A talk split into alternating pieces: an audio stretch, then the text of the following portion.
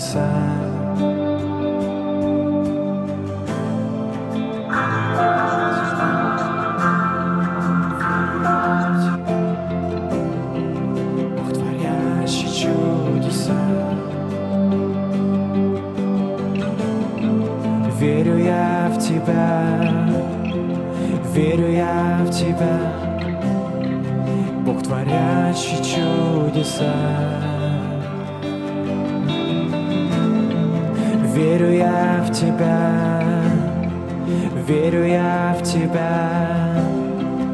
Бог, творящий чудеса. Верю я в Тебя, верю я в Тебя, Бог, творящий чудеса. Дорогой наш Небесный Отец, мы поклоняемся Тебе всем сердцем. Мы благословляем Тебя. Прямо сейчас пусть Твоя слава опустится. Позволь нам переживать Твою славу. Позволь нам видеть Тебя, слышать Тебя, переживать Тебя, Бог. Переполни нас Твоей славой. Переполни нас Твоей любовью сегодня. Переполни нас откровением. Пусть Дух премудрости и откровения сойдет на нас. Нас надо сильно, сильно, сильно, сильно благословить. Нас надо очень сильно сегодня благословить. Отец мой, благослови нас так, как только Бог может благословить человека. Позволь нам переполниться Твоей любовью и силой Твоей. Дай нам видеть Тебя, понимать Тебя, разуметь Тебя. Пусть мы будем научены Тобою во имя Иисуса. Аминь. Аминь. Скажи, дорогой Господь, меня надо сильно благословить. Скажи, сильно-сильно меня благослови. Во имя Иисуса. Просвети мои очи. Дай мне переживать Тебя. Во имя Иисуса. Ты мой лучший друг. Аминь. Садитесь, пожалуйста. Спасибо, Женечка. Спасибо, ребята.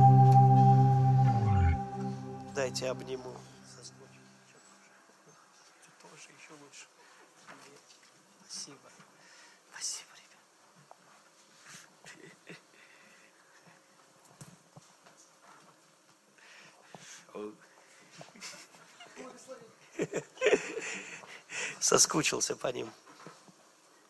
Аллилуйя. О, Иисус. Я ощущаю хорошее. Знаешь, а, здесь в воздухе пахнет чудом. Аминь. А, вы знаете, где Иисус, там всегда что-то хорошее происходило. Но Иисус там, где ты. Он говорит, где двое или трое собрались во имя Мое, я посреди них. И я знаю, что вы все верующие. Может быть, кто-то первый раз пришел сегодня на такое служение. Кстати, есть кто-нибудь, кто первый раз? Ну, ты верующий, ты пастор. А, я рад. Слава Богу.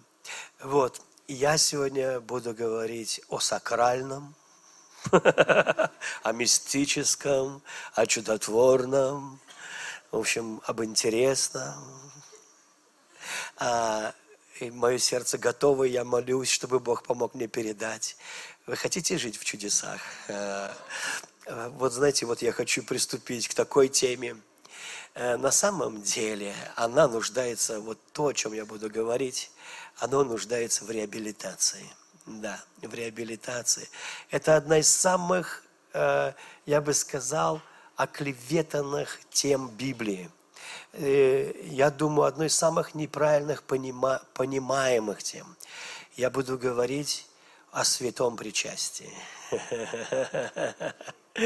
Вы знаете, я давно об этом хотел говорить, я думал об этом. Я, я чувствовал всегда, что в святом причастии есть ответ на любую нужду человека. Я знал, что если правильно понять святое причастие, А, в церквях делают святое причастие. В каждой церкви есть даже я слышал, я уж не знаю, я там не был, но говорят свидетели Иеговы, они тоже делают святое причастие, только не, не пьют. Они просто мимо носа проносят и уносят. Вот. Они как бы недостойные.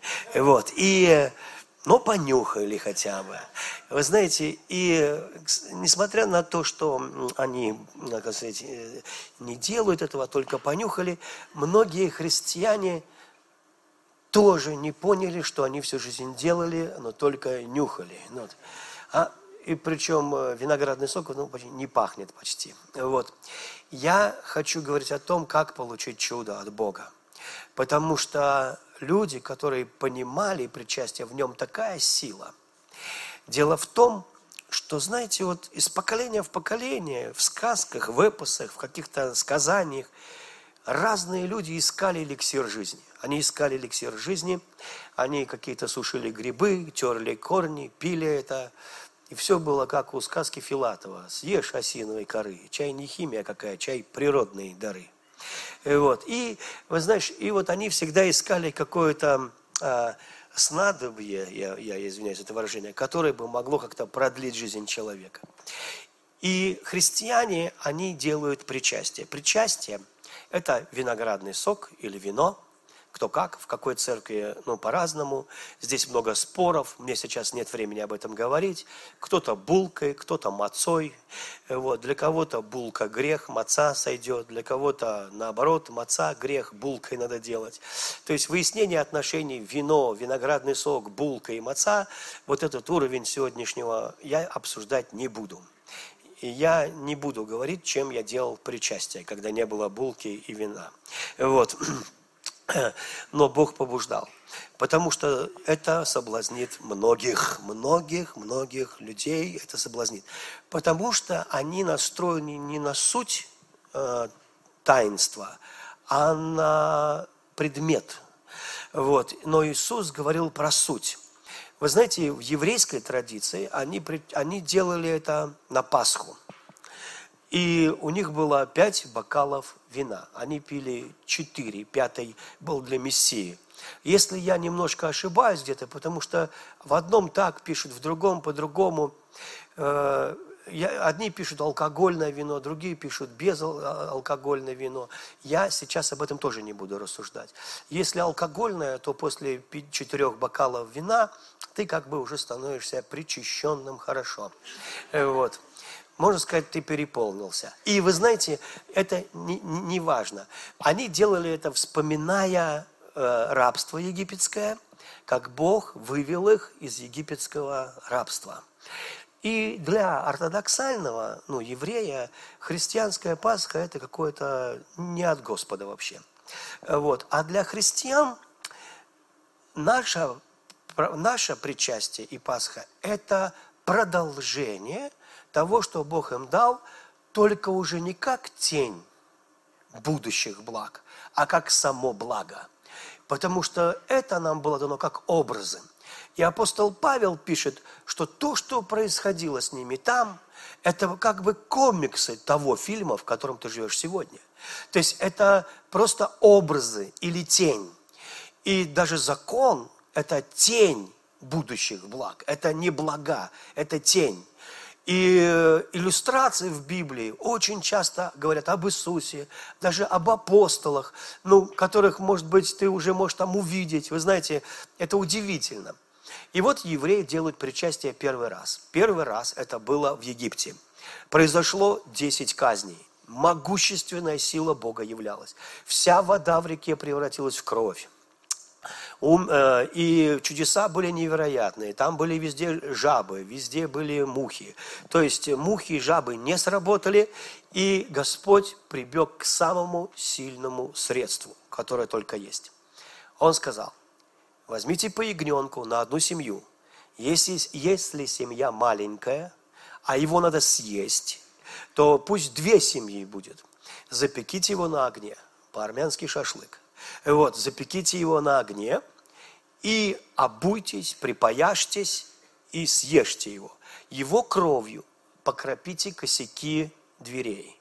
как, э, верхние и боковые перекладины. Потому что в эту ночь ангел смерти, он пойдет по всему Египту, и он зайдет в любой дом, где не увидит кровь. Ему, говоря современным языком, по барабану, кто живет в доме, еврей или язычник, святой или грешник, умрет первенец в каждом доме. Вот и все. И это очень важное начало, это важно понять. Потому что многие христиане, они думают, что если они исповедовали грехи, перед причастием. Если они наморщили лоб, брови собрали в пучок и держат эту минзурку э, с вином и каются во всех своих грехах, то из-за этого они будут достойны. Послушайте, ангелу смерти все равно, как ты наморщил лоб и сколько у тебя грехов. Он не реагирует на это. Ему важно, чтобы там была кровь. Он уважает кровь. И кровь он уважает только потому, что Бог придал этому значение. Понимаете? Бог наделяет кровь или слово силой и властью. Знаете, Никодим три раза окунулся в Иордане, семь раз окунулся в Иордане. Там сейчас полмира уже прополоскалось в Иордане. Никто не исцелился. И Иордан не исцеляет. Никодим исцелился – потому что он пошел и окунался семь раз по слову Господа. По сути, его исцелило слово, а не воды Иордана.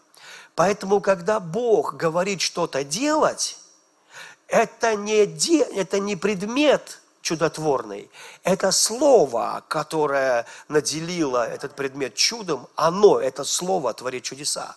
Поэтому у нас, у христиан, не так уж много божественных ритуалов, я говоря религиозным языком, очень мало. Бог оставил нам крещение водой и причастие. Все. Но эти, эти два предмета божественных атрибутов, они наполнены огромной силой духовной. Понимаете? То, что люди насочиняли – справа налево креститься, слева направо, полоскать рот святой водой или еще что-то, ходить в ту церковь, а иначе ты в ней спасешься, а в той не спасешься. Наша церковь самая правая, мы первые, первые, не последние. Вот все вот это вот. Вот это Бог ни при чем здесь, Он это, в этом не участвует. Это наши личные сектантские, извините меня, заморочки. Но то, что Бог говорит делать, то имеет огромную силу. Поэтому, когда ты крестишься водой по слову Господа, с тобой происходит чудо. Это не важно, где ты крестишься, в купеле или в ванне. Я крестился в ванне с макаронами. Ну, это было... Макароны мы, конечно, убрали, но выйти из этой ванны и не заразиться почучуем египетским, это просто было бы невероятным чудом. Вот. Кто-то крестился там в Ниле, кто-то в Волге, кто-то в Которосле, кто-то в бассейн. Дело не в воде, не в месте, понимаете? Дело в том, что его крестили в послушании Слову во имя Отца, Сына и Святого Духа, во имя Иисуса Христа. И когда это делали во имя Иисуса, в этот момент произошло чудо – так что, если вы не крещены, вам нужно чудо. Потому что Бог берет ножницы в момент крещения и отрезает греховное тело плоти от тебя. Потом вынимает пробку, и оно путешествует по канализационным стокам нашего драгоценного города. Или там, где ты был. Это невероятное таинство. Но причастие, которое мы делаем, это невероятное таинство. Поэтому здесь мозг не поможет вот как это, это вино стало вдруг кровью. Да нет, вроде сок. Но вот, э, это не об этом сейчас идет речь. Речь идет о том, что это делает Бог. Итак, Бог говорит, окропите кровью косяки дверей. Они окропили, ночью идет ангел-губитель. И вопль в каждом доме. В каждом доме. Евреи слышат, как все это вокруг происходит. И после они съели вот этого ягненка. Ангел смерти прошел, не зашел к ним в дома. И было три проявления чуда, три чуда, которые они получили после причастия.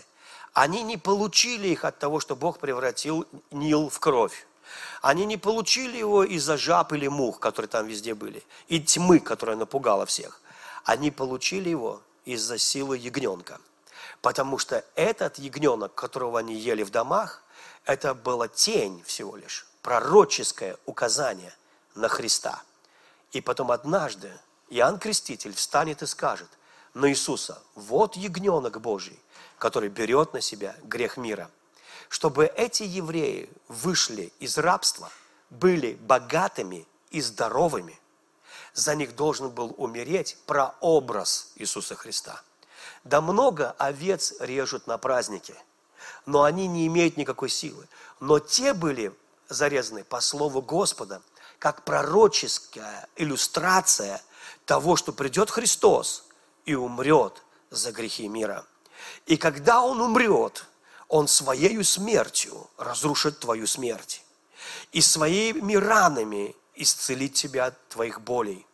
Причем в оригинале написано, и раной его мы исцелились, не во множественном числе. Так один из богословов сказал, так можно сказать только тогда, когда человек выглядит как сплошная рана, когда на нем нет живого места.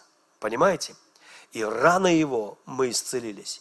Вот почему вот эта великая магия, она совершилась на Голговском кресте. Мы все согрешили. И люди борются с грехом разными способами. То есть они пытаются в основном прикрыть грехи, потому что грех остается в человеке. Грех – это любая неправда. Соврал ли ты, украл ли ты, или хотел, но удержался. Потому что на уровне хотения он остается в человеке. Любая похоть, любое. То есть это дано человеку с рождения, через Адама. Потому что первый, кто согрешил, был Адам. Мы в это время были в нем. Понимаете, конечно, сегодня ученые знают, что у нас там ДНК и так далее, и что мы все были в одном человеке, и все сводится к тому, что человек не от обезьяны. Но знаете, когда узнали, что все люди произошли от одного, то ученые сказали, видно, только одна обезьяна эволюционировала. А, это была не обезьяна, не надо оскорблять Адама. Ну и вот, и вы понимаете, то есть мы были, мы были в нем, мы были в нем. И поэтому этот сок дерева, он называется добра и зла. Вы понимаете, что это кошмар, когда что-то смешали в одно, добро и зло? То есть это как электрик Иванов взял плюс с минусом, соединил, и закончилась его электрическая карьера. Так вот, когда человек сожрал с этого дерева добра и зла, он стал жить в стрессе, в противоречиях. Он стал жить, он, в нем перепутались радость и боль, депрессия и вдруг, ну, счастье. Он стал жить в противоречии с собой, с другими людьми. И это противоречие вызвал грех. И смерть пришла в этот мир. Знаете, до 16 лет ты вообще не стареешь. Но потом, странная вещь, ты начинаешь стареть. Твои клетки должны были обновляться. Каждые семь лет ты полностью обновляешься. Ты сотворен Богом вечным. И какой-то сбой, один сбой, знаешь, на одну единицу, может, всего. И человек начинает, э, и эти клетки не так обновляются, как они должны были быть. И человек вдруг стареет. И сначала он жил 900 лет, но это все с годами хуже и хуже. Как, э, знаете, если ты не подштукатуриваешь стены, дом у тебя однажды развалится. Фаина Раневская сказала, что толку штукатурить фасад, когда канализация пропала. Вы знаете, конечно же, иногда люди там фасад за фасадом следят долго, ну, знаешь, но другие части не, не, не, не накрасишь, вы понимаете. То есть. И мы просто сражается, человечество сражается со смертью на протяжении всей своей истории. Они ищут этот эликсир жизни. Они пытаются, как победить смерть.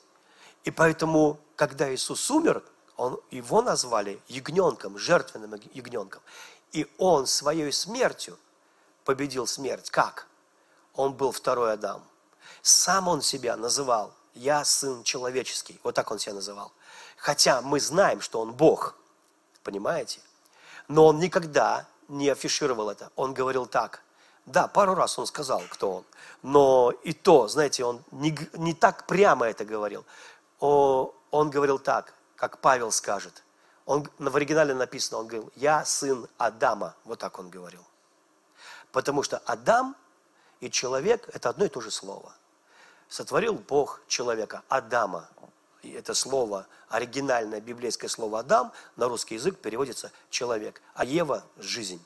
Вот. Ну, я же не могу назвать дочь жизнь, ну, и так далее. Она, и, или просто сына человек.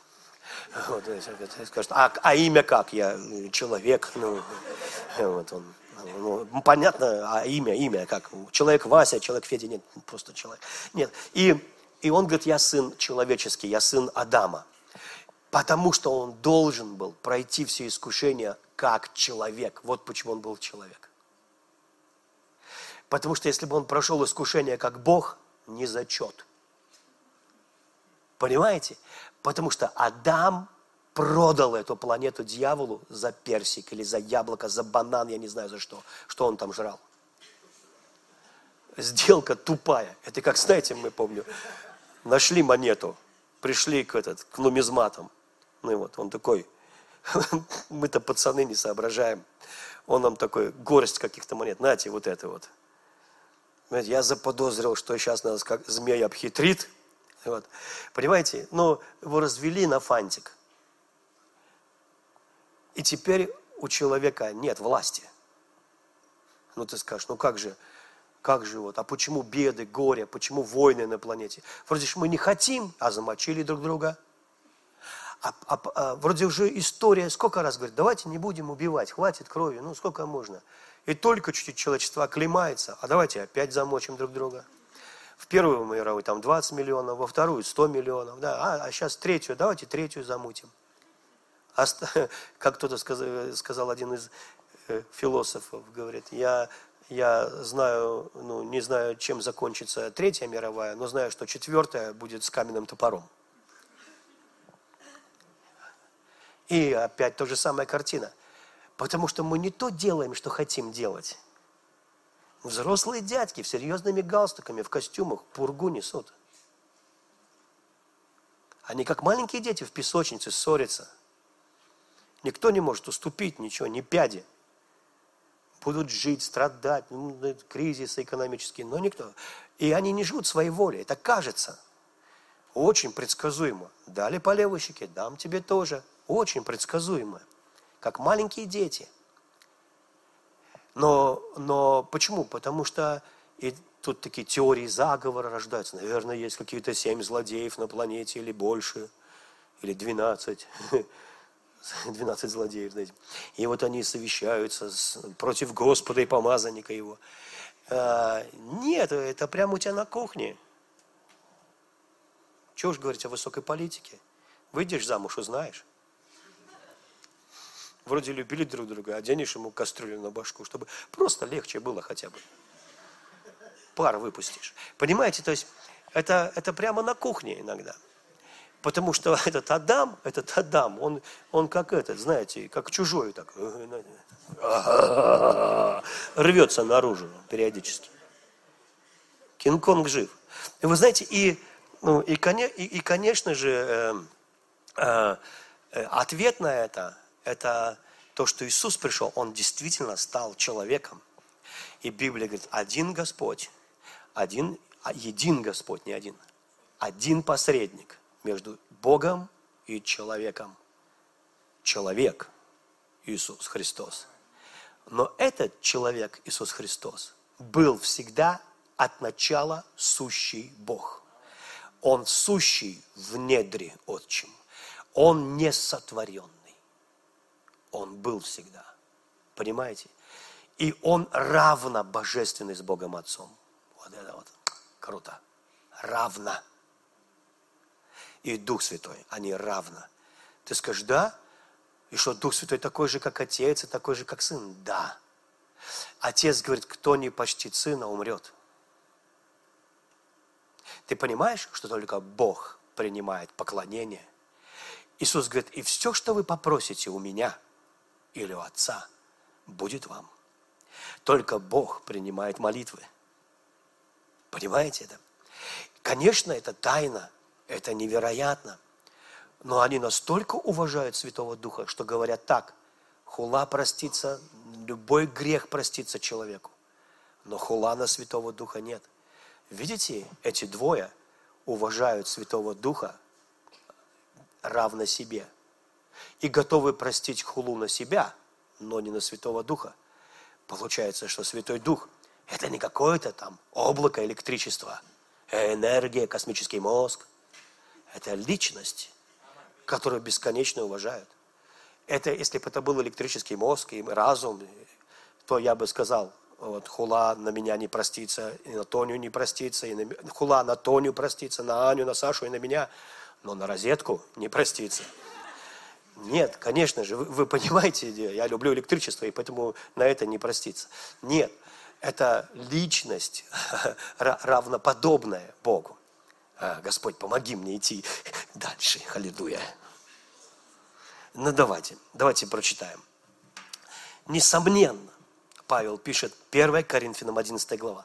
Несомненно, разногласия между вами должны быть. Дальше. Дело в том, что в некоторых церквях вообще не терпит разногласия. Если ты чуть-чуть по-другому думаешь, иди вот в другую церковь. Там еще у нас есть церковь Огонек, Светлячок и так далее. Ну, много названий, вот иди туда. И вот там. Да? Аминь. Вот. Да, но ты должен думать, как мы. Кто не думает, как мы, тот не мы. Понял? Кто не с нами, тот что? Против, против нас, против нас. И вообще у нас дар подозрительности. Так, хорошо. Ну, хорошо, ладно. Десятый дар. Ладно. А, несомненно, разногласия между вами должны быть, чтобы среди вас выяснились те, кто прав. Те, кто прав. Вы знаете, в Святой Церкви иногда выясняли те, кто прав, лавками дубася друг друга по башке. Вы знаете, э, это из истории церкви. Я не думаю, что у коринфянов было так же, это как бы уже в поздние века, в поздние, да, значит, века, но не в такие уж и поздние. И дальше. Вы, ну, э, так, э, но то, что вы делаете, ой, как мне нравится, это современный перевод, у вас есть сильно, сильно дальний, но то, что вы делаете – когда собираетесь вместе, никак нельзя наз- назвать участием в вечере Господней. То есть, вот то, что у вас там происходит, это, ну, не вечеря это, понимаете, вот Господня. А вот то, что мы делаем, это тоже никак нельзя назвать вечерей Господней. Извините, но мы сейчас будем говорить истину. Хорошо? Вот, так, давайте дальше. Итак, э, вы едите, э, вы едите, не дожидаясь друг друга. Э, дальше. Так что одни, одни остаются голодными, а другие напиваются до пьяна. То есть, то, что там было, современная бы церковь тоже не назвала вечерей Господней. Потому что когда пол собрания на рогах возвращается домой, во имя Иисуса, конечно, а остальная полсобрания злая и голодная, потому что им не хватило. Не, не хватило, вы понимаете? То есть вы чувствуете, там вечеря ну, проходила не так, как сейчас. То есть не за рядами вот так вот с мензурками, да, с пипетками. То есть там вечеря проходила похоже за столом. Ну, вот, похоже, это было обычное христианское собрание. То есть раньше у них не было вот такого служения, как сейчас. Вот кафедра и народ. Батюшка и приход. То есть такого у них не, не было, вы понимаете, да? То есть они, первые христиане, они собирались в простоте. В простоте, да. Вот. Сейчас даже на домашней группе нельзя в простоте собраться. Там все прописано. 10 минут ломка льда. Вы знаете, не в, не в простоте, а по, по, по бумаге. Анекдот у нас сейчас, чтобы всем стало. Потом, значит, деление с проповедью по, в простоте по конспекту. И потом в простоте каждый по три минуты сказал в простоте, значит, что ты понял, понял, и в простоте. Так, потом, значит, молитва. А обычно эта молитва как раз вот она говорит не о том, Бог ответь нам, а то пора домой, эта молитва говорит.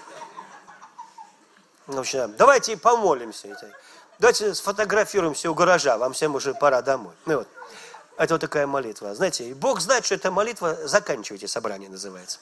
То есть, ну, Хорошо, ладно. Итак, Павел говорит, вот тут у вас кто-то нажрался, в таком случае ешьте и пейте лучше дома, а не позорьте Церкви Божьей. Понимаешь, мир со стороны, смотря на это христианское собрание, ржал в покатуху. То есть видно, что они позорились, Церковь Божью, и не унижайте тех, кому, может, действительно нечего есть. Что же мне теперь, хвалить вас за это? Ну, конечно, нет. И вот представляете, апостол Павел, я вот не завидую ему. В одной церкви все нажрались, в другой наоборот. Ай, только успеваешь бегать от Коринфянам к филсилоникийцам. Но, понимаете, что поправлять одних и научить других. Но, вы знаете, э, он говорит, что там было так. Всегда были богатые и бедные. Богатые, они не работают. Зачем? Там же бедные работают. И бедные тоже, оказывались, бывали христианами. Вот. И таких больше. То есть были бизнесмены и были, так сказать, э, люди, так сказать, спасенные и голодные. Вот. И те, кто богатые, они раньше приходили на служение. Они раньше приходили. А те еще на полях там доделывали, потом дома убирали, потом, может быть, когда уже всех покормят, они бегут быстрее, это же собрание верующие, сейчас сожрем что-нибудь, там же, знаете, не только проповедь была, там же было интересно. А там уже ничего нет. Ты весь день не жрал, чтобы вот на служении побыть. И они были злые. А это одно тело. Ты понимаешь, что ты и я в глазах Бога один. И когда я обидел его, то я пил в осуждение себе. Вы понимаете, что происходит? То есть, когда я обижаю других, вот смотрите, сейчас, сейчас в конце Павел делает такой итог. Он делает такой итог. Поэтому э, он говорит, ну, так, так, так, так, так. Итак, 33, итак, это итог. Братья, когда вы собираетесь вместе есть, кушать вместе, не спешите, ждите друг друга.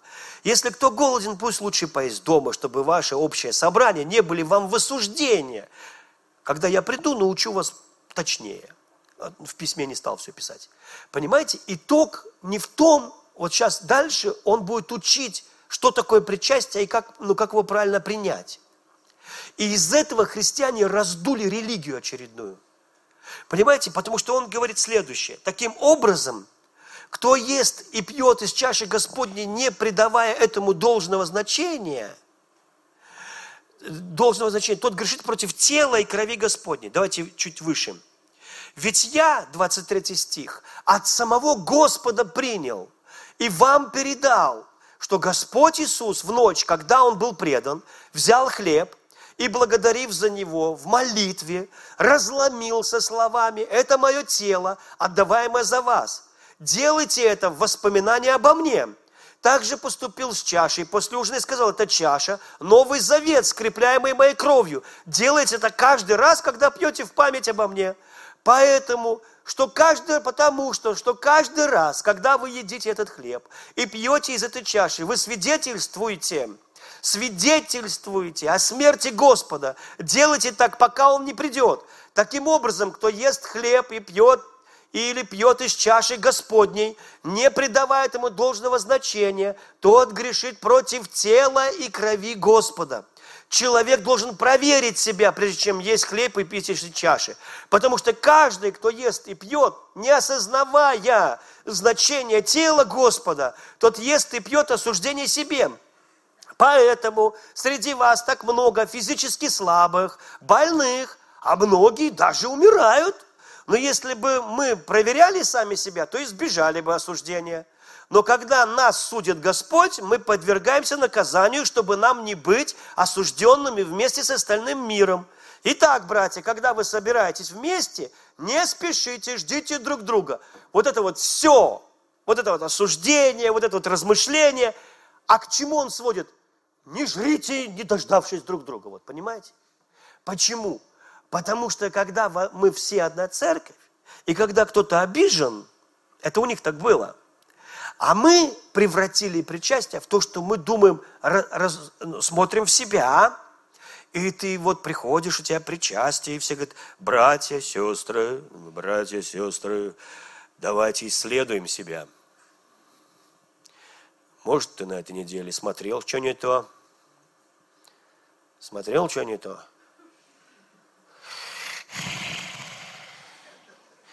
Смотрел. Что не то вот именно и смотрел. Исповедуйся, а то помрешь, когда причастие будешь делать. Исповедуйся. Может, стырил что, не тырил, но пожелал чужого. Вот именно, покайся, а то сдохнешь. Заболеешь, вынесут вперед ногами, как она не с сапфирой, помнишь? Ты смотри, это чаша Господня, глыти, кирдык. И эти люди, смотрите на меня, это, допустим, чаша Господня. Эти люди стоят перед, держат этот стакан, как будто это бледная поганка. А на самом деле это чаша благословения. Она не будет чашей проклятия, понятно? Это чаша благословения. Она не будет проклятием никогда. И он исповедовал все грехи. Готовы меня? Вы готовы? Смотрите на меня. И говорит, дорогой Господь, я исповедовал все грехи. Поэтому это уже не радостная вечеря. Вы согласны? Это, это вечеря очень стрёмная, все напряженные. Как масоны, как мормоны все стоят. Такое сборище мормонов, масонов. Тебе еще плащ надо одеть с капюшоном. Вообще будет круто смотреться. И, и губы накрасить красным-красным. Шучу. Ладно. И вот они стоят, как... И теперь ты исповедовал все грехи и решил, что ты достоин. Да? Ты достоин? Да? Вот и заболеешь. С какого перепугу ты по плоти достоин? Ты размышлял о себе, а не о крови Иисуса. Ты размышлял о том, какой ты хороший мальчик, а не о том, что сделал Иисус. Вы понимаете, ты вообще мимо кассы. Как говорили раньше, как фанера над Парижем пролетел. Понимаете, ни за что не зацепившись. Потому что ты решил, что ты достоин, потому что не вспомнил каких-то грехов.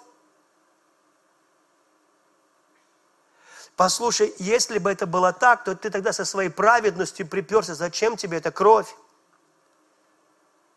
Эта кровь нужна как раз-таки людям, она достойным тебя делать причастие вера. Библия говорит, что те люди, которые отвергли Христа, сами себя сделали недостойными. Тебя делает достойным вера в то, что сделал Иисус на кресте. Поэтому вы знаете, я даже вам сейчас такую вещь э, хочу прочитать. Э, я записал, вот как э, евреи делают э, причастие. Э, вы знаете, на, там четыре чаши, вот на второй чаше берут самого маленького члена семьи, ну, какого-то ребенка. И он должен, э, ему задают вопросы. Э, вот это на Пасху. Э, задают следующую традицию. Это традиционные одни и те же вопросы. Все держат вторую чашу. И вот такой вопрос. Чем отличается эта ночь от всех ночей в году? Вопрос. Чем отличается эта ночь от всех ночей в году? Во все дни и ночи кушаем мы хлеб и мацу, а в эту ночь наша еда только маца? Второй вопрос. Чем отличается эта ночь от всех ночей в этом году? Во все дни и ночи кушаем мы от любых овощей, а в эту ночь лежит на столе горький марор. Чем отличается ночь от всех ночей? Во все дни ночи мы окунаем, не, не, извините, тут мелко, окунаем не разу еду, а в эту ночь обязаны два раза окунуть. Чем отличается ночь от всех ночей? Во все дни и ночи мы можем лежать, а можем сидеть за столом, а в эту ночь обязаны мы есть, об, об, а, облокотясь в конце, э, короче, вот вопросы задают. Что они делают? Они вспоминают, что произошло в Египте, когда они кушали. И как, а что такое христианское причастие? Это когда ты вспоминаешь, что сделал Иисус.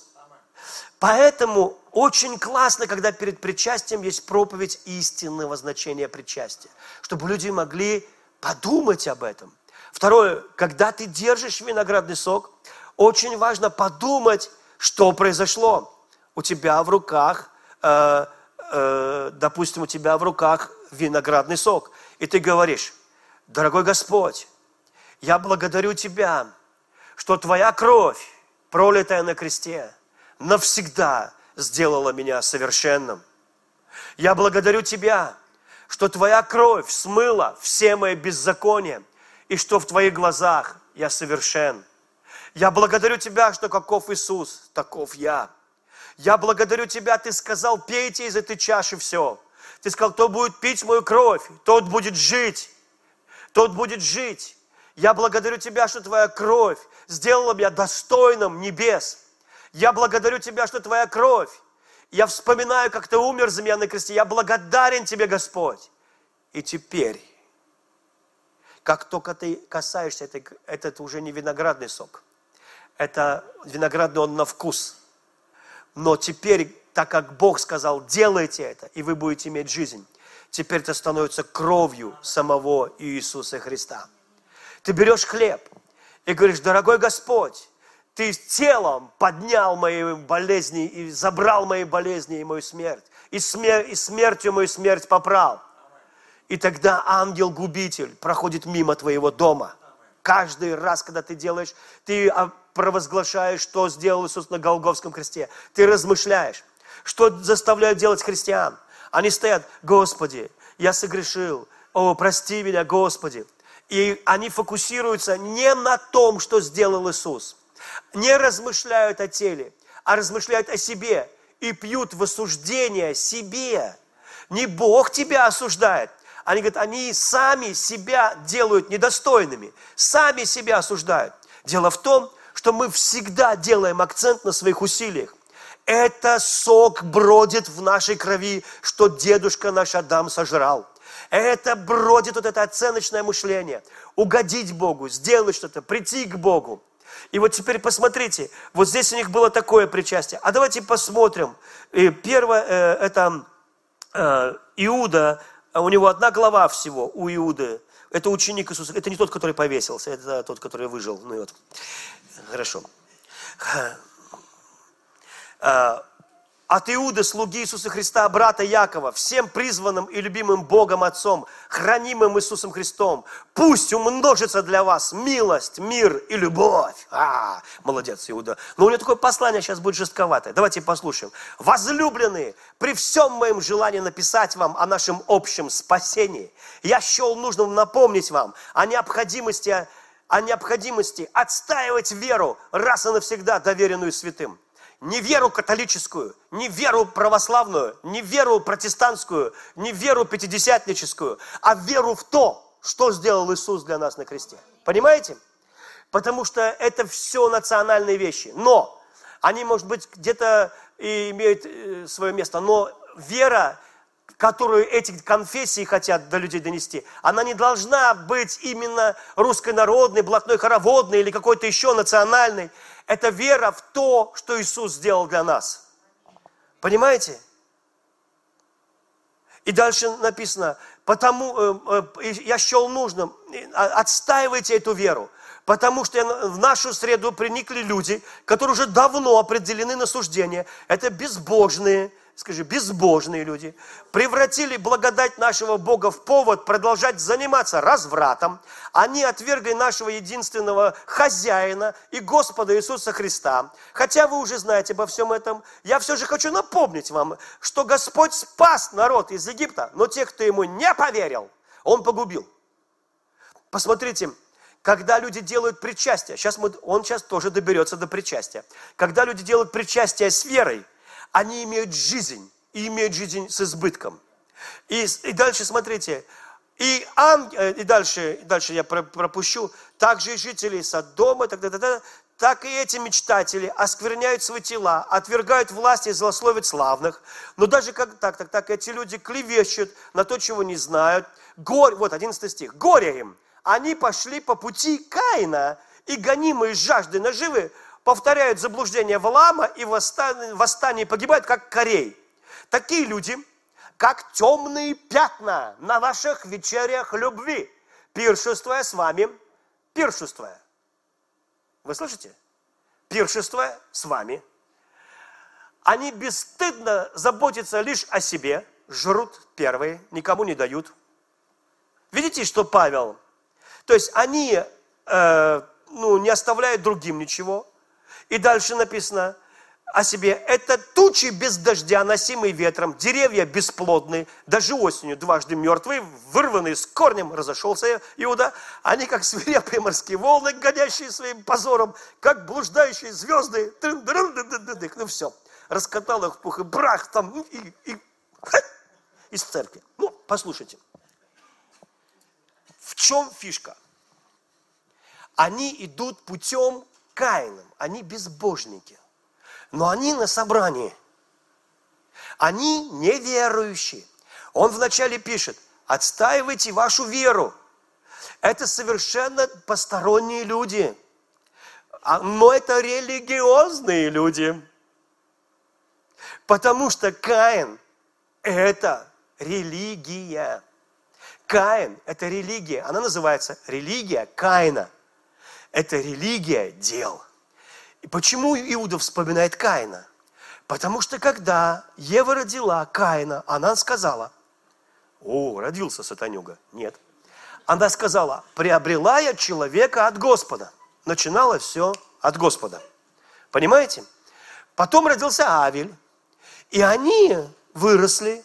Каин землю обрабатывал, Авель овец спас. У них разное призвание. Потом они решили принести Богу жертву.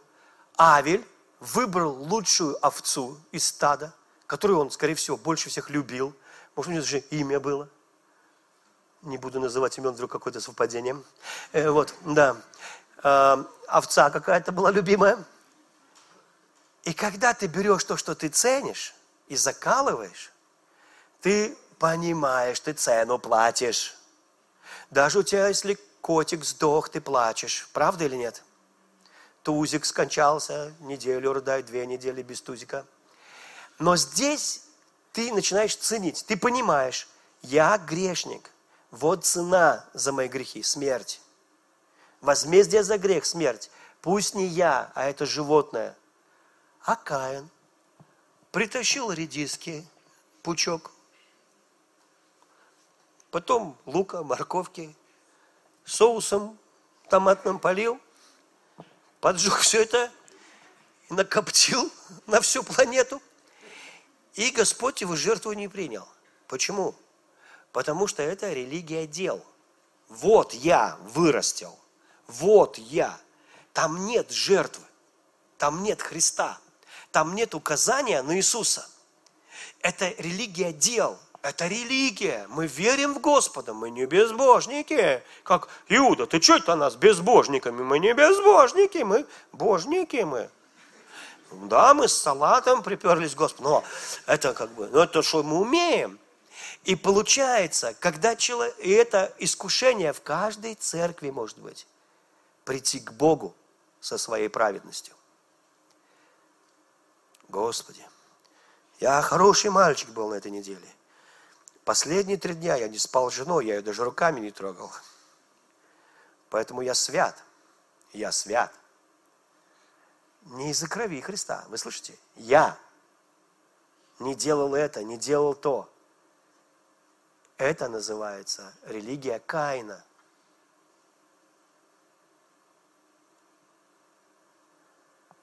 И Бог такую вечерю не считает, потому что Бог говорит, ешьте меня пейте меня.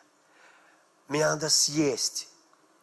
И, и знаете, если мы откроем Евангелие от Иоанна, шестую главу, я хочу вам прочитать. Это просто дикая проповедь, это невероятная проповедь, которая э, э, как раз Иисус накормил множество людей. Он накормил э, э, тысячи людей хлебом, сейчас еще э, прочитаю. И только он накормил их, Иисус ответил, делать добро делать, э, делать дело Божье значит верить, еще раз. Они спросили, что же нам делать, чтобы творить дела угодные Богу? Готовы это слышать? Вот стоят представители Каина. Все в петрушке, с корзинами лука, с укропом. Что нам делать, чтобы дела Божьи творить, волю Божью? Иисус говорит им, веровать в того, кого Бог послал. Для них вера – это не дело. Вера для них – это не дело. Они всегда скажут в любой церкви, да понятно, вера, вера, делать-то что? Иисус говорит, веровать в меня. Да мы верим, делать-то что? Веровать в меня. А делать-то что? Они сказали, какие знамения ты, какие знамения ты мог бы нам показать, чтобы мы поверили тебе? Что ты можешь сделать? Например, отцы наши ели ману в пустыне, как об этом написано. Он дал им хлеб с небес. Иисус сказал им, говорю вам истину, это не Моисей дал вам хлеб с небес, а мой Отец дает вам истинный хлеб с небес. Потому что хлеб Божий – это тот, это личность, кто приходит с небес и дает миру жизнь. Послушайте, на самом деле мы все живем Иисусом верующие, неверующие. Наше тело содержится Его Словом. Наша земля содержится Его Словом. Просто мы привыкли, что мы вот ум, думаем и так далее, у нас что-то получается.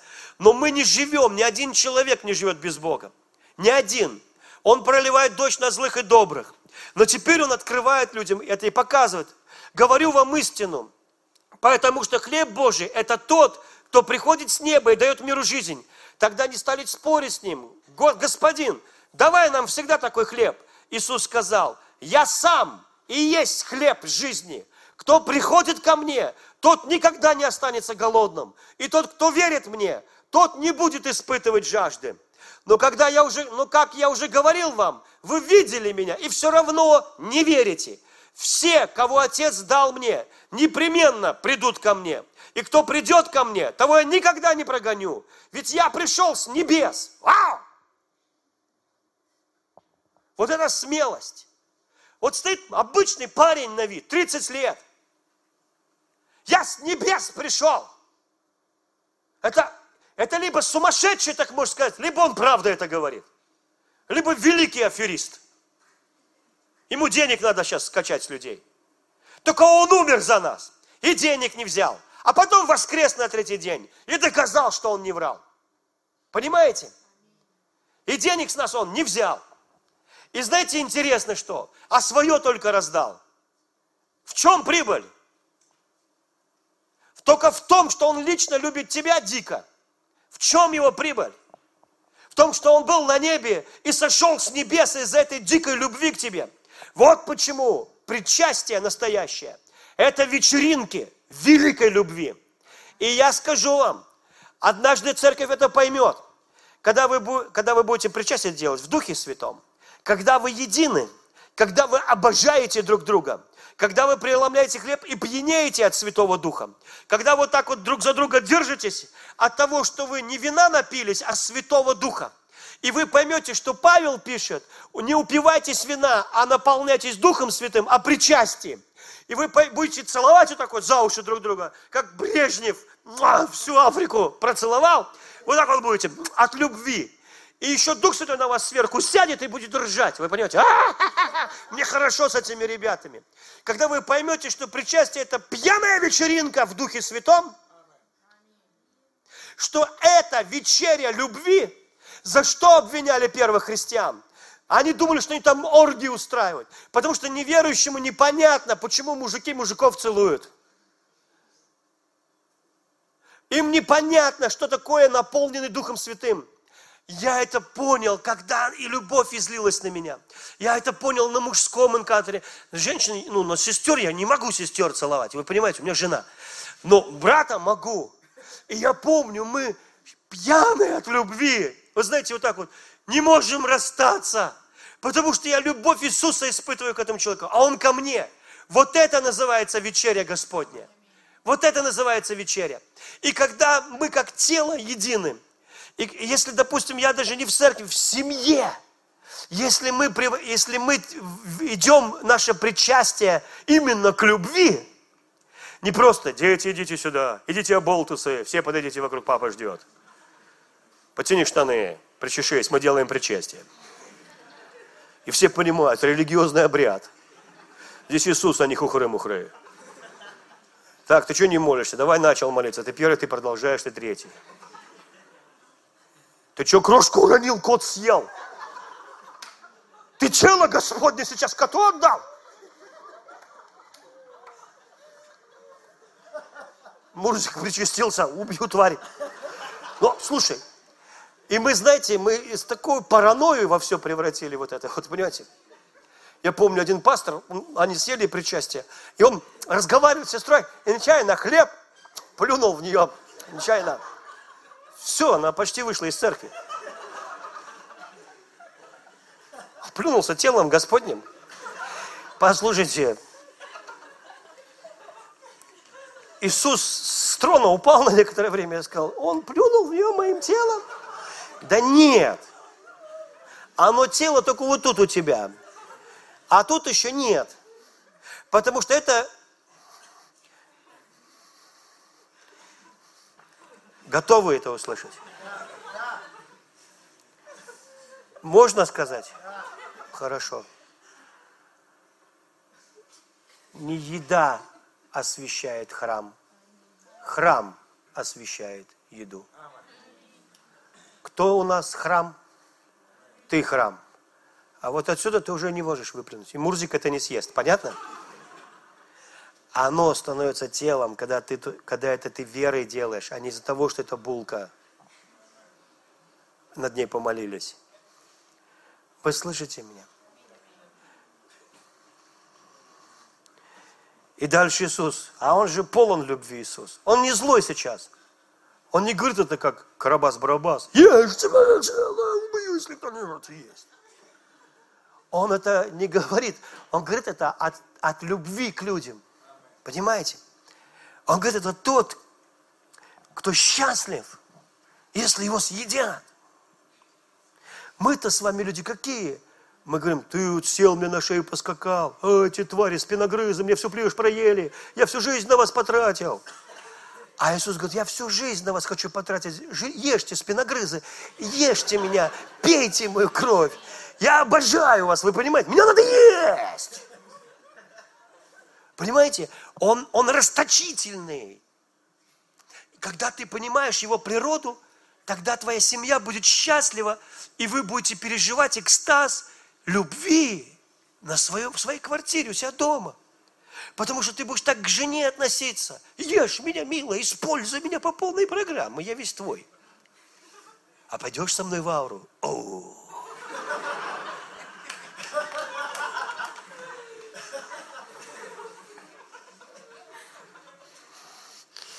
Ну ладно, вы понимаете. Э, мужчины не любят гигантских магазинов, да? ну некоторые, да, вот любят. И смотрите, э, но когда...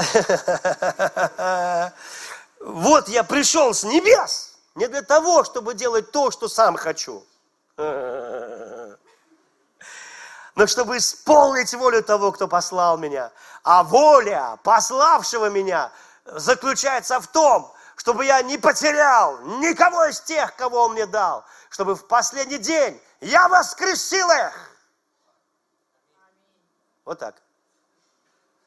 Поздравляю, ты воскреснешь.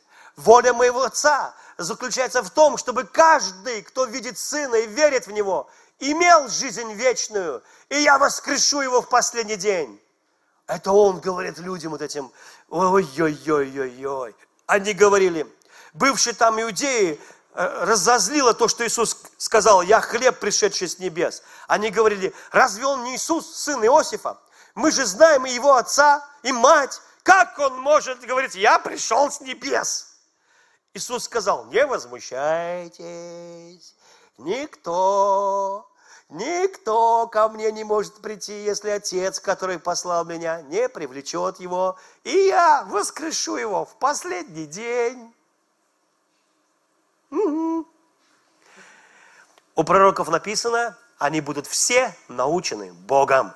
Каждый, кто слушает Отца и учится у Него, приходит ко мне. Но никто не видел Отца, кроме пришедшего от Бога. Только Он видел Отца. Говорю вам истину, тот, кто верит в Меня, имеет жизнь вечную. Я хлеб жизни. А? Ваши працы ели ману в пустыне и умерли там. Но этот хлеб, сходящий с небес, таков, но этот хлеб, сходящий с небес, таков, что человек, который ест его, не умрет. Я живой хлеб, пришедший с небес. Кто ест этот хлеб, тот будет жить вечно. Этот хлеб – тело мое, которое я отдаю ради жизни мира. Ради жизни мира. Поэтому он говорит, этот хлеб – тело мое, которое я отдаю ради жизни мира. Теперь о чем я размышляю, когда держу хлеб? О том, что я имею жизнь, что Он умер за меня, и я провозглашаю Его смерть.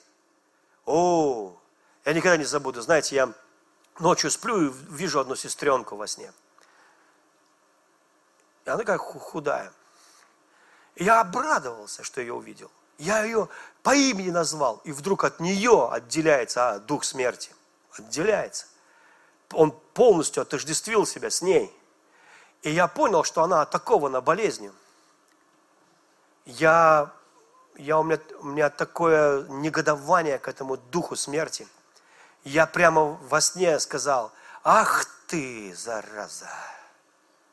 Ну, не про нее, про этот дух смерти. А ну, пошел вон во имя Иисуса. И этот дух смерти, он, не, он пошел просто ко мне. Но не ко мне ровно, а как бы мимо меня. И от него исходила такая энергия, что мое тело начало крутить и мой дух во мне начал отделяться фактически от тела. Такая, знаете, как магниты. Вот. И, и эта сила выкинула меня из сна. Я сразу на кровать сажусь. Бог, верни меня назад, я не разобрался. Верни меня назад. Закрываю глаза, я ровно на том месте. И я знал, как разобраться с духом смерти. Я поставил так палец. Сейчас представляете, вот это не могу, лейкопластырь. Я в одной церкви проповедовал с лейкопластырем. Вся проповедь не, несерьезная. Ну и вот. И вот этим, без лейкопластыря. Ну вот, и, на смерть лейкопластырем. Так. Было бы здорово. Ну ладно.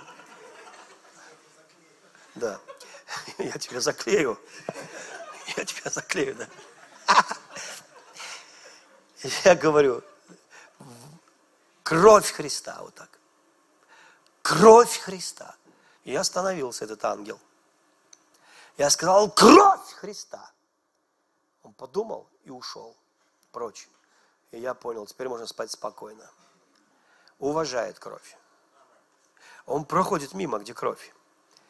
Помните, он говорит, от этого вы болеете и немало умирает, потому что вы не понимаете, не размышляете над тем, что вы делаете.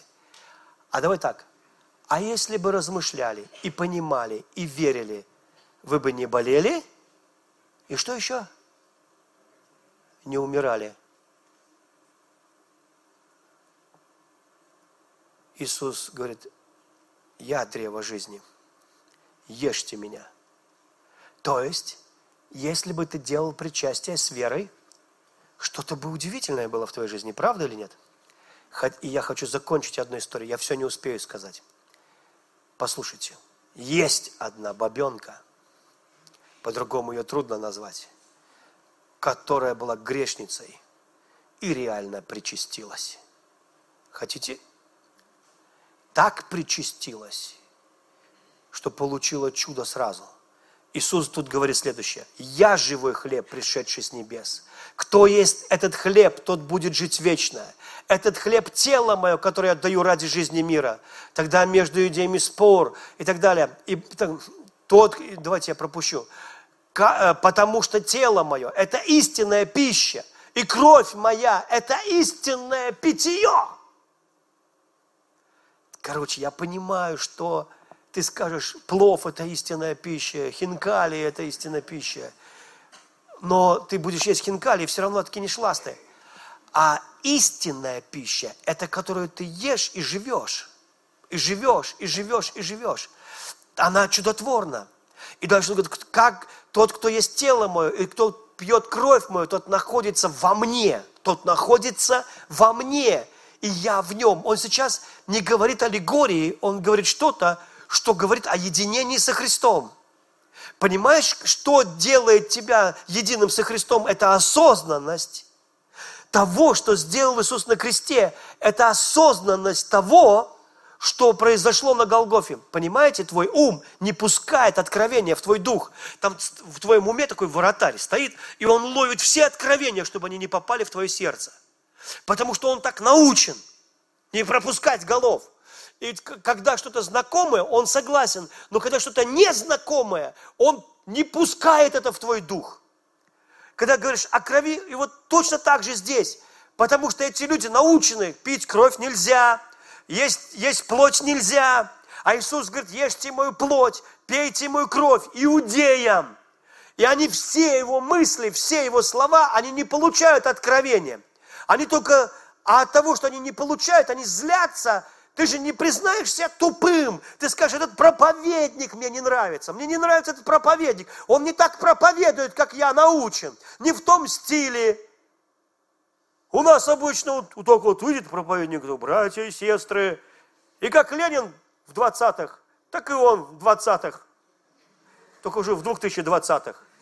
И мы так привыкли. А этот кошмар в джинсах. Вы видели Иисуса в джинсах? Нет? Вот и я говорю. Еретик. Ну ладно, давайте дальше. Э, дальше. Тот, кто есть тело мое, и тот, кто пьет кровь мою, тот находится во мне, и я в нем.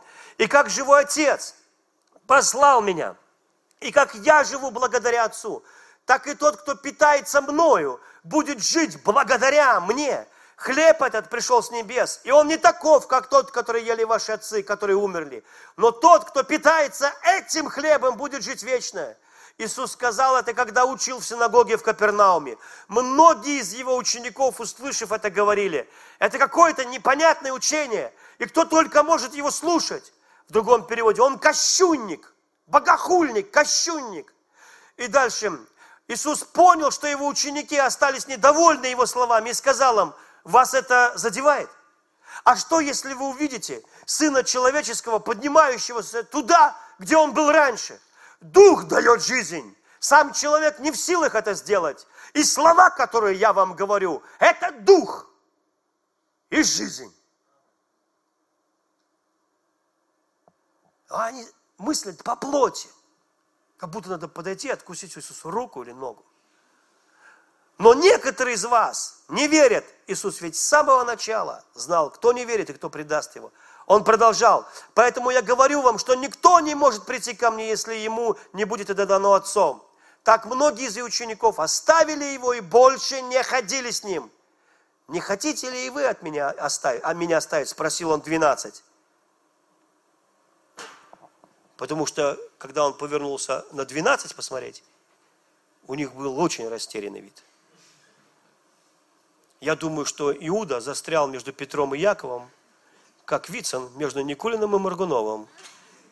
Прижавшись к стене плача, он тихо пищал, завидуя тем, кто пошел домой. Но Петр так крепко взял его за руку, что все двенадцать поняли, что им некуда идти. И сказал так, а куда нам идти, правда, ребята? Все сказали, да, действительно.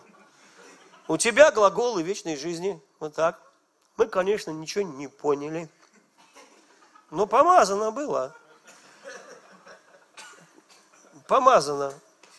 Правда, ребята? Правда. Но Иисус уже предлагал одному пойти домой, потому что он, по сути, неверующий. Зачем он там? И когда в этого неверующего это бес вошел? Именно во время причастия, потому что он делал его недостойно, не размышляя о том, что сказал Иисус. Понимаете? Потому что достойным тебя делает только твоя вера в благость, доброту Иисуса Христа. Ты, я не прихожу к причастию со своей праведностью, я прихожу к причастию.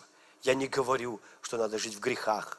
Я прихожу к причастию, потому что это моя жизнь, это мой хлеб, это, моя, это, это то, что дает мне судьбу. И знаете, они пили чаши, и одна из чаш у евреев была, она касалась судьбы в Боге.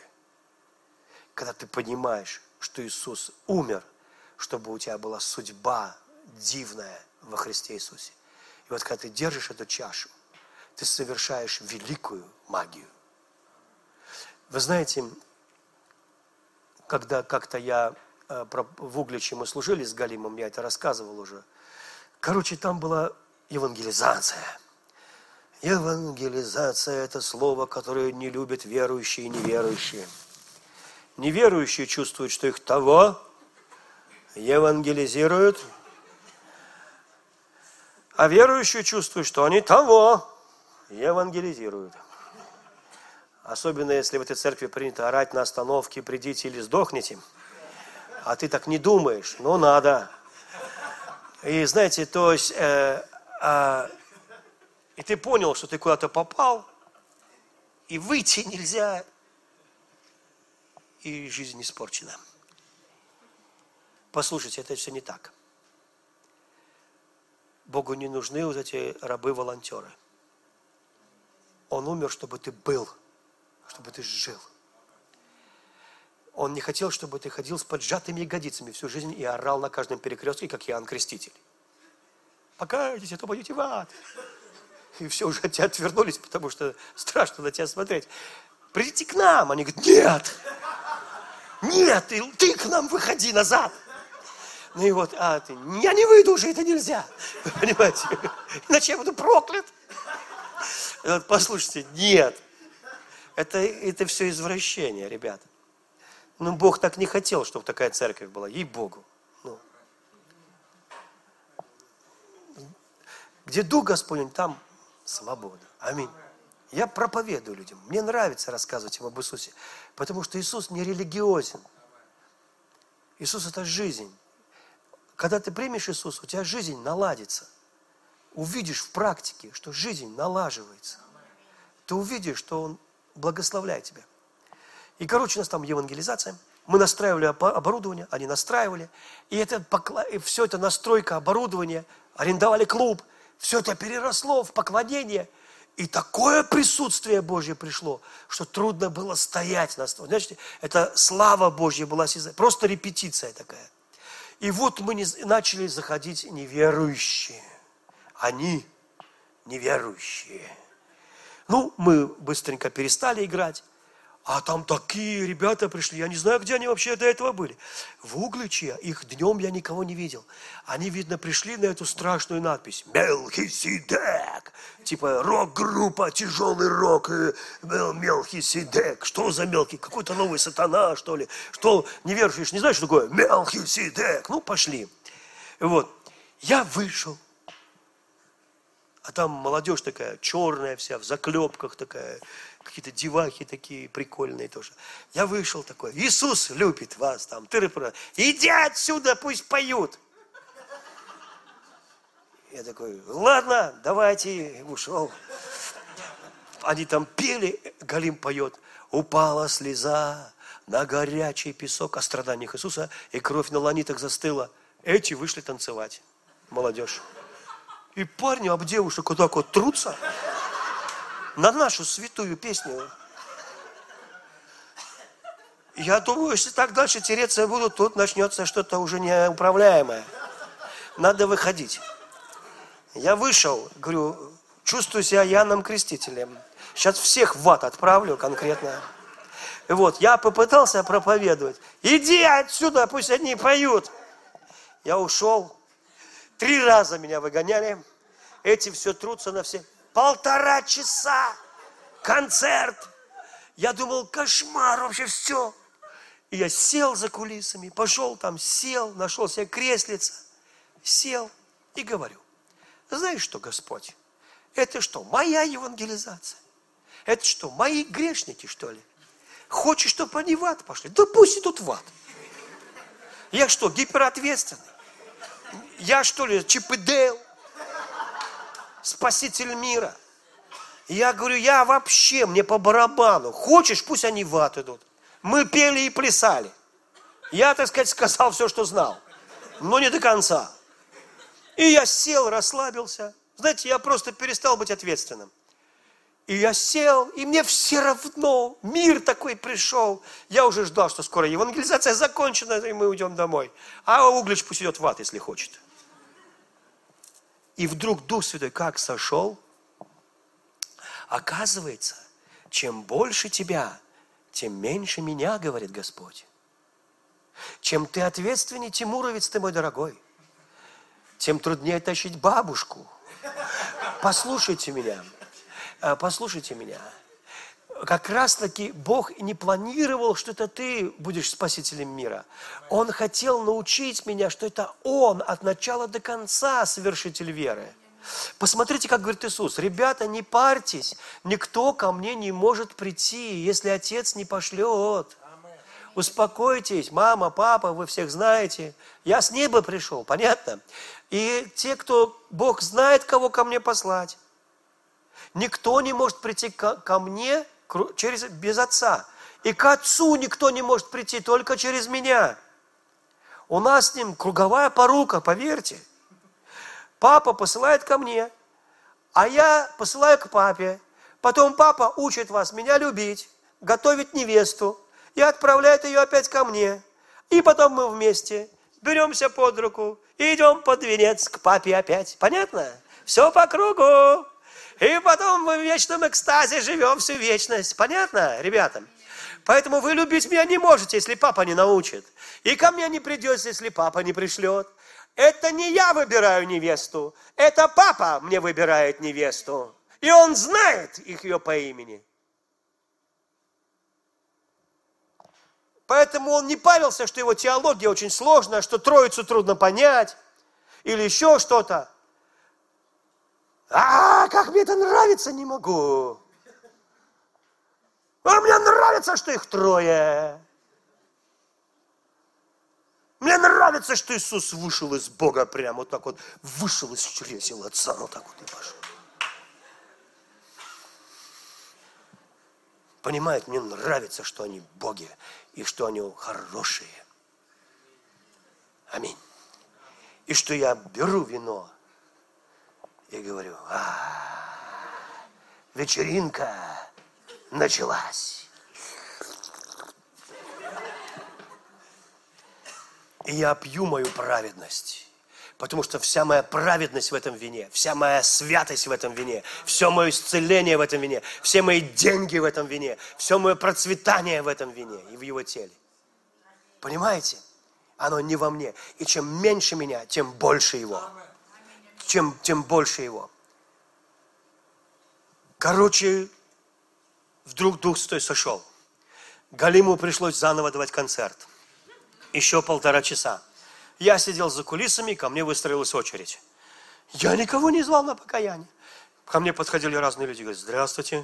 Я говорю, здравствуйте. Вот мы с девушкой живем, но мы не муж и жена. Что, что нам делать? Я говорю, о, вас, похоже, Дух Святой их обличает. Я этого не делал. Я говорю, только поженитесь. Да, ну что-то вот это. И одни, другие давайте помолимся. И мы молились, каждый... Знаете, сколько там людей к покаянию пришло за кулисами? Потом приходит еще один. Трое. Здравствуйте. Мы сатанисты. Я говорю, кто? Сатанисты. Я говорю, очень интересно. Мы тебя проклинали. Мы убили кошек, пили их кровь и проклинали тебя, нам дьявол поручил. Да, говорю. А я не знал. Я говорю, вы не расстраиваетесь сильно? Я, ну, ну вы даже прыщ меня на носу не наколдовали. я говорю, ну, я сейчас, ну, и говорю, а как вы вот, расскажите, вот интересные у вас мысли, как вы вот сатанисты, вот, ни разу не встречался, а с одним сатанистом только встречался, а вы как? Он говорит, а мы пьем кровь, убиваем кошек, пьем кровь, и когда выпьешь кровь, все, что хочешь у дьявола проси, он тебе даст. Я говорю, и что вы просили?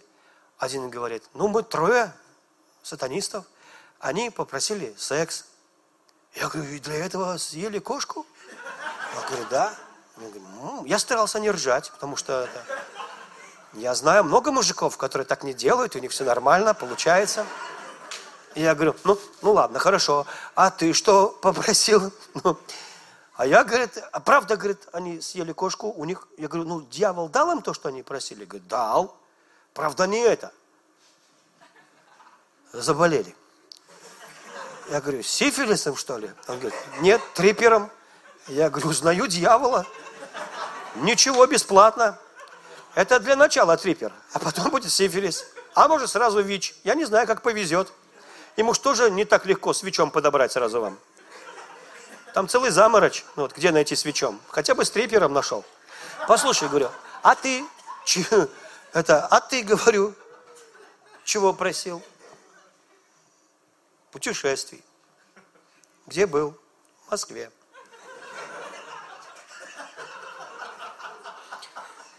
Я говорю, у нас водитель, он Санька Хаханов. Он каждую неделю туда ездит и кровь не пьет. Слушай, говорю, ну и как там в Москве? Да ну, говорит, плохо, на вокзале жил. Я говорю, но у тебя правильный ход мысли. Вот христианам бы такой ход мысли. Он говорит, почему? Я говорю, ну вы как-то верно думаете. Кровь, благословение. Я говорю, понимаешь, говорю, я тоже пью кровь.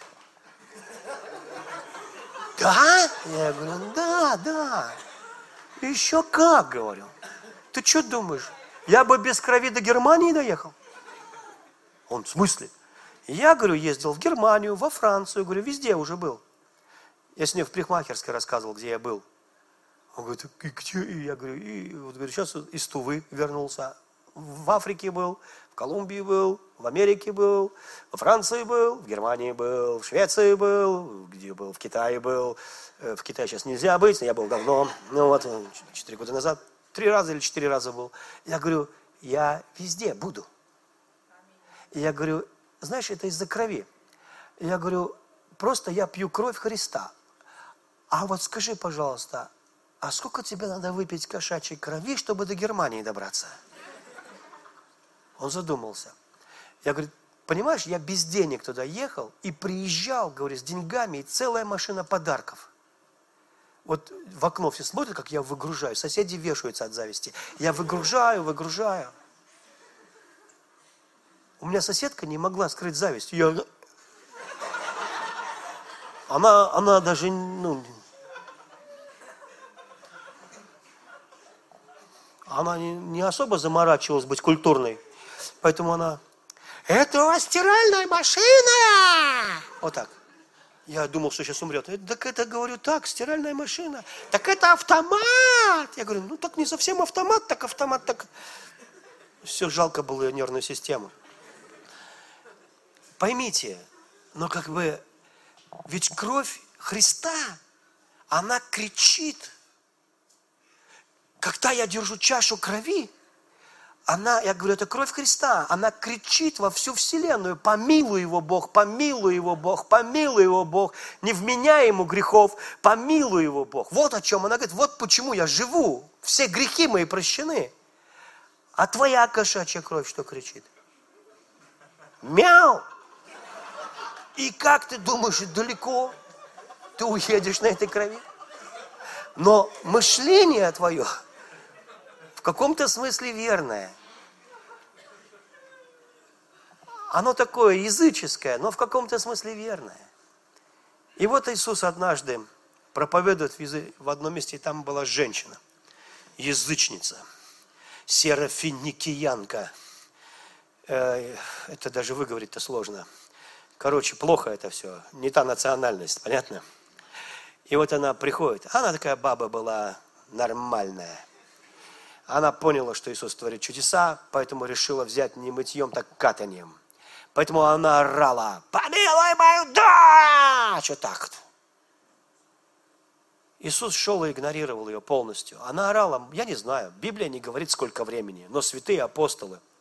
Может быть, именно с того момента появилась традиция святых угодников и ходатаев перед Христом за нас. Потому что Петр или кто-то не выдержал и сказал, Господи, пожалуйста, ответь ей, ответь ей, пожалуйста, Господи. Она нам проходу не дает, ну, пожалуйста, отпусти ее. Или пошли, ну, сделай что-нибудь. Потому что, ну, так нельзя, мы друг друга не слышим. Мы уже час идем, друг друга не слышим. Мы слышим только эту бабу. Отпусти ее, Господь. Она не уйдет. Это я тебе как психолог психолога говорю. Вот эти не уходят. Иисус говорит так достаточно внятно, чтобы она услышала.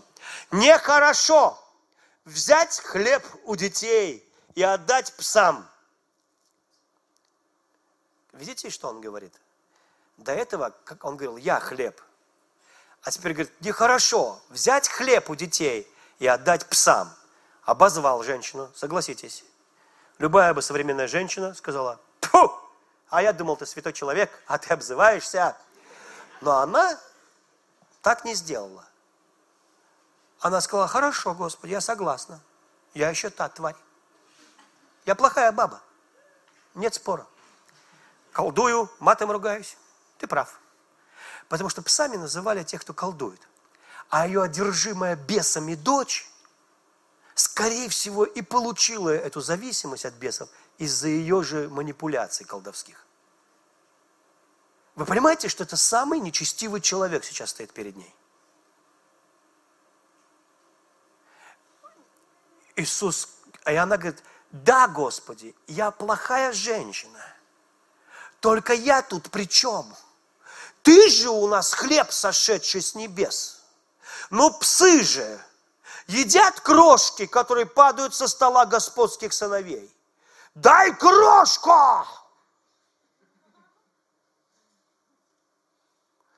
Что она сейчас делает? Это высший стиль поклонения. А, а я думал, поклонение это когда мы поем Аллилуйя, Аллилуйя.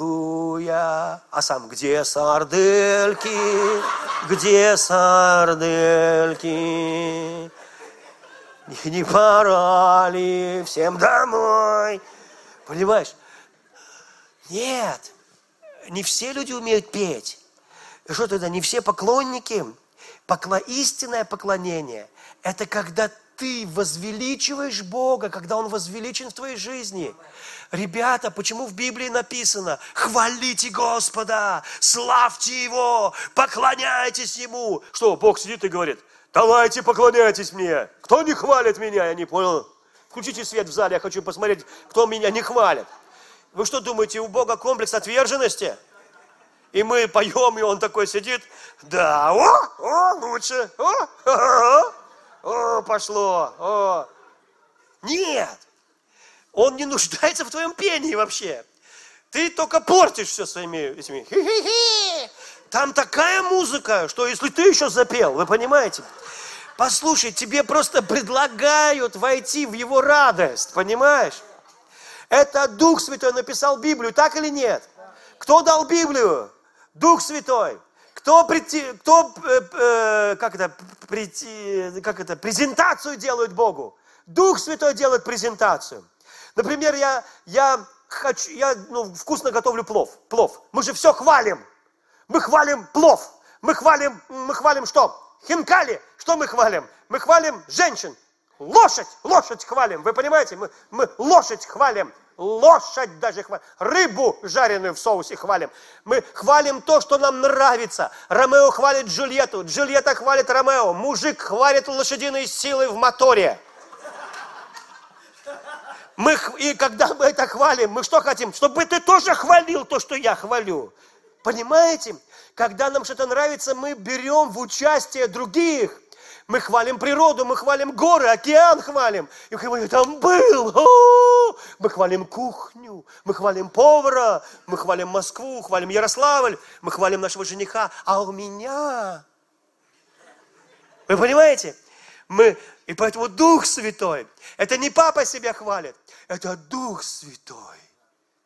Он говорит, вау, если бы вы знали Его, если бы вы знали, как Он вас любит, вы бы хвалили. Иисус сидит с самарянкой, сидит с самарянкой у колодца, у колодца сидят. Он облокотился к стене. Жара, Солнце с той стороны. Он с теневой стороны сел, идет женщина. О, идет женщина, да. Подошла, он говорит, дай мне пить. Она, и еврей, я самарянка. Я бы дала. У нас религии разные. Ты православный, я католик. Мы не, мы не общаемся. Вообще ты, я смотрю, пятидесятник, да? А я баптист. У вас как церковь называется? Слово истины? А у нас слово за слово. Понимаешь, у нас разница.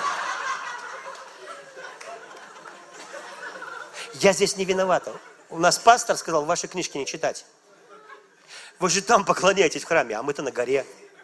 Мы на горе-то почему поклоняемся? Да все было на горе, все делали вот на той горе. А ваш храм, рукотворный храм, там ничего нет. У вас даже ковчега нет. Его Еремия спрятал, никто не знает где. Я бы дала тебе пить, но, извини меня, религиозные вопросы не позволяют нам общаться так близко. А Иисус говорит ей, готовы это услышать? Он говорит, женщина, если бы ты знала, кто с тобой говорит, ты сейчас бы как набросилась на меня и давай все просить. А вот скажите, вот скажите, ты сидишь на кухне, вот вы сидите с кем? С мамой, с мужем, с братом. Сидите, драники лопаете. Ну, допустим, вы не любите драники, хорошо. Ну, хорошо, что вы любите? Что вы любите? Пельмени бу буль. О.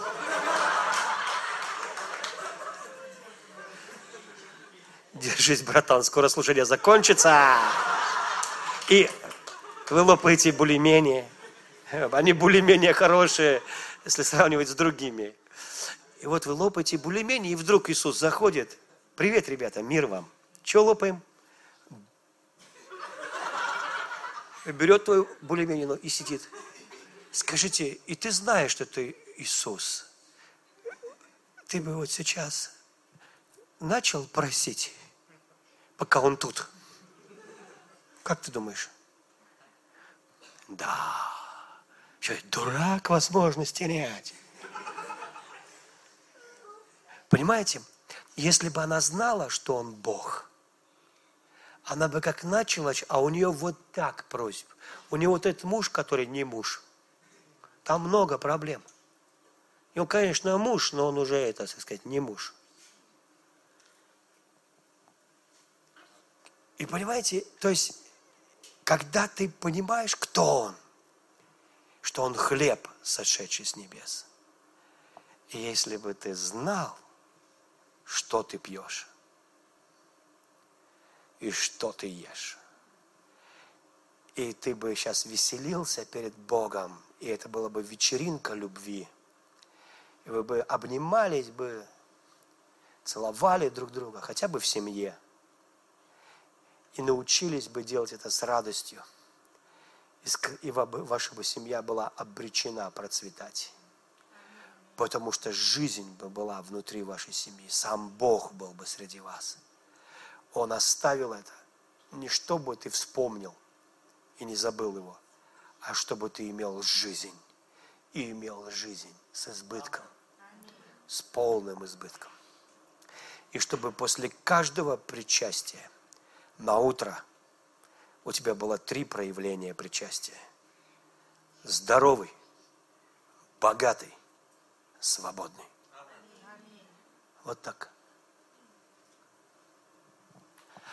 Отец во имя Иисуса, мы благодарны Тебе. Эта женщина причастилась конкретно. Иисус сказал, о, женщина, велика вера твоя, иди с миром, твоя дочь свободна от бесов. Потому что она оценила, насколько могущественно тело Иисуса и кровь Иисуса. Аминь. Давайте встанем. Мы сейчас делаем причастие. У нас нет виноградного сока и хлеба. Нам это не надо даже. Это можно делать и без. Каждый раз, когда ты своими устами говоришь, ты используешь кровь Иисуса. Каждый раз. Послушай, все это очень важно, все евреи кушали ягненка, все, все помазали косяки дверью, все вышли из рабства здоровыми, богатыми, радостными, свободными. Но они не вошли в обетованную землю, потому что они роптали вместо того, чтобы кушать ягненка дальше. Они просто роптали, роптали. Если ты будешь смотреть наш телевизор, я тебе не смотря скажу, все катится тран тарадын дын дын Но если ты забудешь про все и останешься наедине с кровью Иисуса и с телом и подумаешь, хватит ли этой крови, чтобы ты процветал, несмотря на все обстоятельства этой планеты, на то, что весь мир входит в кризис с 2008 года, это ничего больше не улучшится. Забудьте даже об этом. У тебя улучшится. Бог покажет разницу над евреями свет, над миром тьма. Э, я вам хочу сказать, что только в Иисусе ты можешь найти все это, эту жизнь. Я даже видел страх у пасторов, у многих пасторов. Следят за курсом валют, как будто у них валюта есть дома. Не знают, смогут ли жить дальше – а я буду жить. И каждый кризис мне было лучше, лучше и лучше. Первый кризис, бензин подорожал, у меня машины не было, я даже не знал. Второй кризис, что-то рухнуло, я не знаю, не помню, что я на море отдыхал. Но я тебе хочу сказать, что в первый я переехал из коммуналки в двушку, во второй кризис из двушки в четверку, в третий кризис из четверки в дом, а из в пятый, не знаю, в дворец, что ли? Я хочу тебе сказать, живи Иисусом. Он обожает тебя. Он весь мир перевернет, чтобы тебя благословить. И Он найдет миллион способов, как сделать тебя счастливым. Аминь. Живи Его кровью, живи Его благодатью. Скажи, дорогой Иисус, а я принимаю Твою кровь прямо сейчас. И я кушаю Твое тело. Вот эта женщина, скажи, эта женщина, язычница, у нее не было бокала с вином. У нее был язык. Она сказала, что ты такой хлеб, что ей хватит крошки. Она возвеличила тебя и получила свое чудо. Научи меня величать тебя во всех обстоятельствах моей жизни – Научи меня славить Тебя и думать о том, как велик мой Бог. Пожалуйста, Господь, я принимаю мои чудеса. Я принимаю исцеление и благословение. Я не смотрю откуда. Мне не интересно как. Я смотрю, как Ты велик мой Бог. Прямо сейчас. Во имя Иисуса. Аминь. Давайте мы поклонимся Богу. Прославим Бога.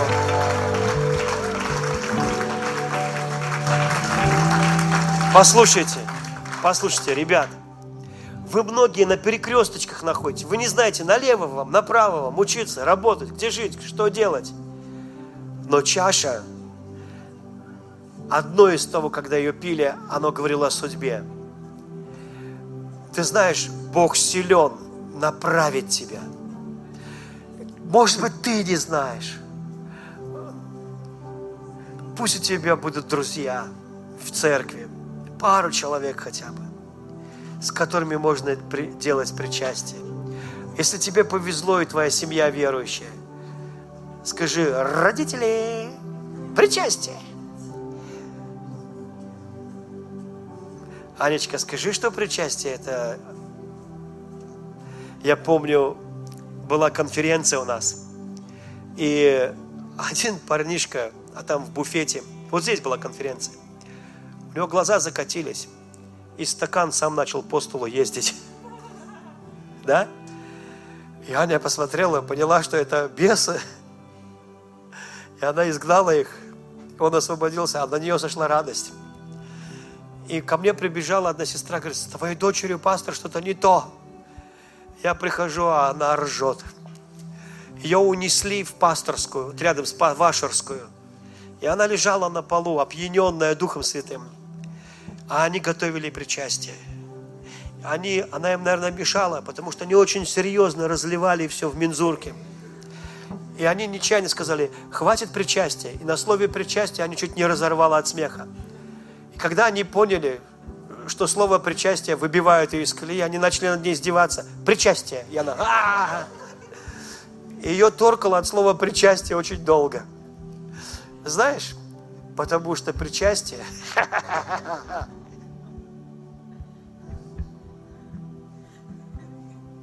я уже, по-моему, принял. Спасибо тебе, Дух Святой.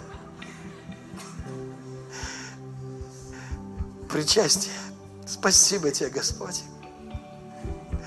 Иногда твой ум не понимает, но Дух, он уже, потому что слова Иисуса – это Дух и жизнь. Ум еще отстает. О чем ржем? От чего пьянеем? Но Дух, Слово Божье – это Дух и жизнь. Господь, я благословляю их Духом и жизнью, Духом и жизнью, Духом и жизнью. Пусть они примут причастие во имя Иисуса. Накроем.